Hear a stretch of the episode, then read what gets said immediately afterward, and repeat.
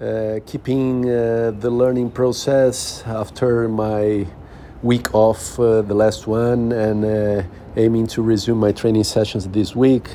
So, still yesterday, I didn't do any training session, and then I planned today to do the first light run.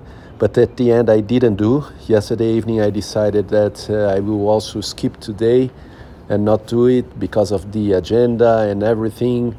And I think this is good. On uh, one side, I might be delaying my my return to the exercises. On the other hand, I think I'm being faith to what I believe it's good. So I will not force myself to do something just for do and to to to uh, feel uh, a, a, a, plan. So I will return uh, step by step, doing the exercises and increasing volume, and in the way that I think it's better. So that's good.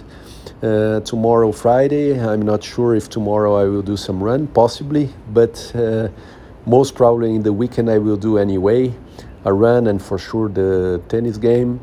So let's go uh, step by step, resuming the exercises, uh, and I feel good about that. That's great.